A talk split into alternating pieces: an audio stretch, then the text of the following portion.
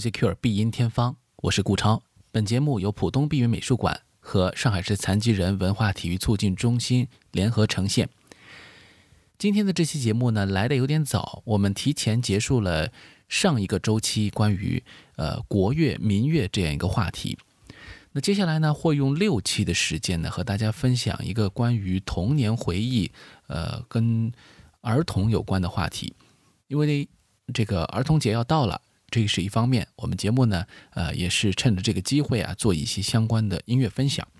另外呢，就是和大家要推荐一个我们碧云美术馆的展览。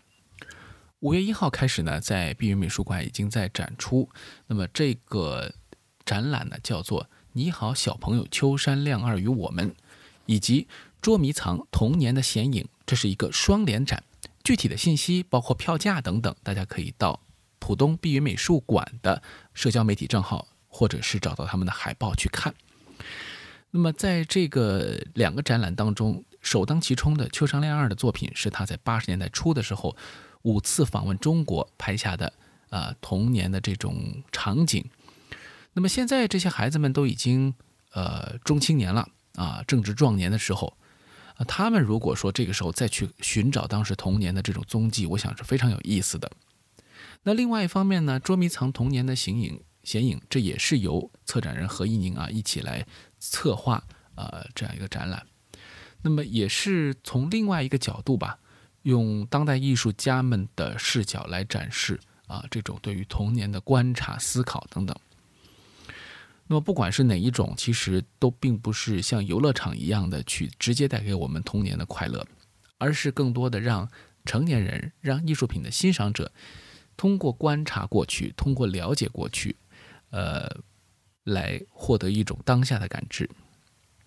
另外一方面呢，呃，小朋友们也可以通过这些展览来了解过去，了解艺术家们看他们的这个状态等等。所以这是个非常有意思的话题。那么今天我们节目当中听到的这些音乐，往往也是如此。因为作曲家们当他们能够有非常高超的技术创作的时候，往往他们已经不再年轻了。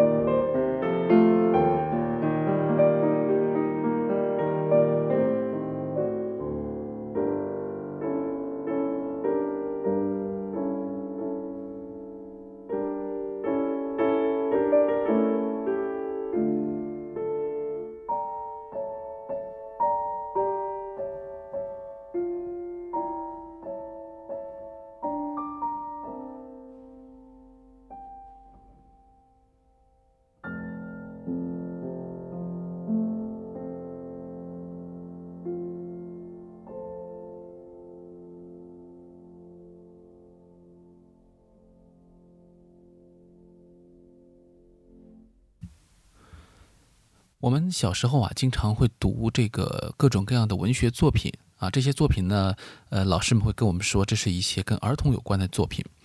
但其实，嗯，在成长的过程当中，你会觉得这些文学作品和我们刚才听到的这一首德彪西的呃幻想曲是有类似的，就是它并不直接能够被孩子们接受，它往往都是一种成人的视角。那么这个和普通的儿童文学不一样，呃，普通的儿童文学，成人也是以儿童的心态啊，摸透了孩子们在想什么，然后为他们而专门创作，让他们开心，让他们在开心当中可能有所收获。而在一些文学作品当中，其实更多的还是成人视角。呃，德彪西的这个曲子，其实它是一个探索期的一个作品，你可以听到色彩的这种不确定性。这种幻想性把你带到很多远的地方。我记得以前经常会听到的一个作家的名字叫冰心，那么他曾经写过一个关于童年的诗歌。这首诗当中是这么写的：说童年是回忆时含泪的微笑，这本身就非常的大人了，就根本不是在家孩子的事儿。如果童年对你来说是含泪的微笑，那说明。你的过去对你来说意味深长。那或许啊，我们很多的这种共鸣，也可以在音乐当中找到，也有类似的情况。当然，要说到这些作品，呃，总是会通过一种艺术的方式，让成年人去回顾过去，去了解自己当下。其实，这个和简单的传递一种儿童的欢乐是不一样的。不过，德彪西这个作曲家呢，他生在二十世纪的初期，他的作品啊，往往都带有着一些丰富的、复杂的色彩性，一种不可捉摸的感觉，一种不确定性。有人说他是印象派，他自己却不那么认为；有人说他是象征主义，他可能还比较认同。但这种抽象性、这种象征性，可能是他音乐当中非常重要的一部分，也会让音乐赋予很多的形象。比如他专门为他的女儿艾玛所写的这一个儿童园地，或者叫儿童天地等等啊，都可以这样去翻译。那么这个作品本身呢，也是呃受到了一些其他的音乐作品的影响，写下的一个六首的一个呃儿童的小品。那么在这个当中呢，其实它很多的也是表现了一种童趣，同时呢也表现了一种孩子们和音乐之间发生关系的啊各种可能性。第一首啊，就让我们想到圣桑的《动物狂欢节》当中的那一首钢琴家。那么他讲到的是这个比较枯燥的练习给孩子们带来的一种无趣啊，这个开场就让人觉得足够的有趣了。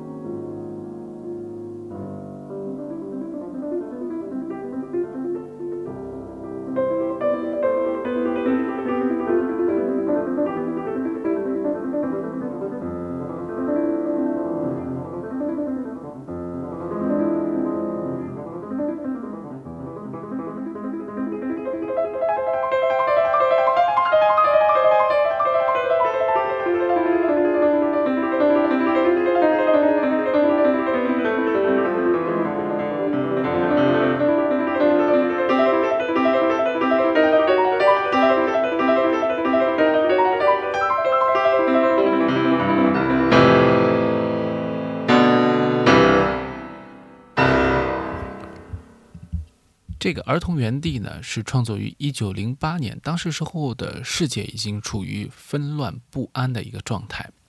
德彪西为他的女儿所写的这个作品呢，则是显得相当的有爱。第二首《小象催眠曲》，那么他用一种比较多低音的旋律和沉稳的步伐来表现一个呃象的这种感觉啊，就是不是大象，是小象。那么这是一位。孩子好像呢，他在给小象唱歌，让他睡觉，啊，在照顾他。但是呢，无论如何啊，呃，他们两位啊，都是小朋友，所以他们在不知不觉当中，随着这个音乐就入睡了。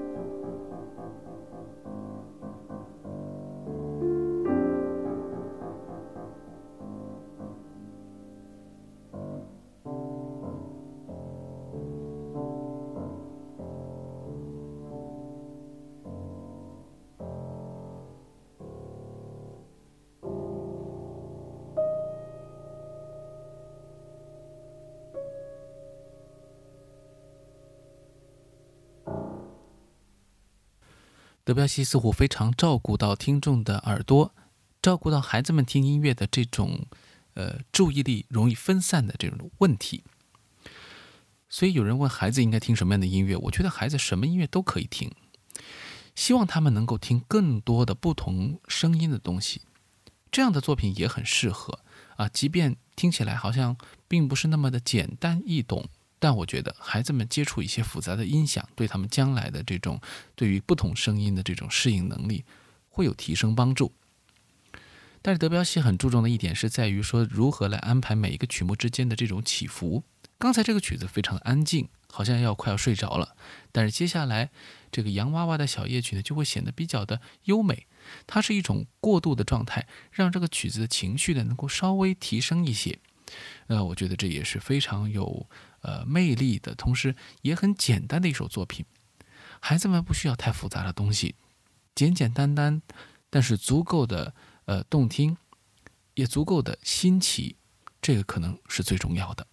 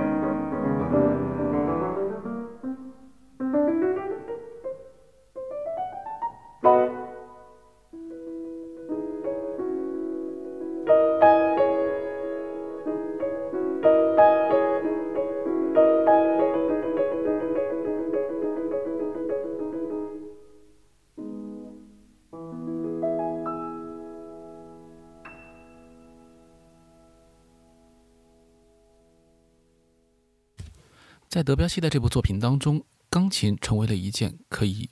把它场景化、模拟化的一个这样一个乐器。真实的场景如何用音乐来表现，它是分为很多层次的。简单的音色或者是形态的模仿，当然也是可以。通过节奏韵律或者是其他的一些，包括和声、色彩等等，让你感知到一种似乎和某一种视觉上的元素能够嫁接起来的。我们称之为通感，当然也是非常高级的一种做法。那么接下来呢，我们听到的这个雪花飞舞，其实就是用非常好的这个声音形态上的一种描摹，来表现雪花的一种片片的落下。一开始就可以听到整个的节奏型，在呃不断的一个呃上下行的这个过程当中，通过节奏时值的这种变化。能够让你体会到的是雪的成片成片、成朵成朵的不规则、有一定的时间间隔的落下。而之后呢，那首小牧童则是通过钢琴模拟出牧童吹笛子的声音。当然，我想现在没有体验的孩子们是很难理解这样的呃音乐背后到底在讲些什么样的故事。但是对于成年人来说，它是一种激发你内心童趣和对于过往的美好生活回忆的非常好的方式。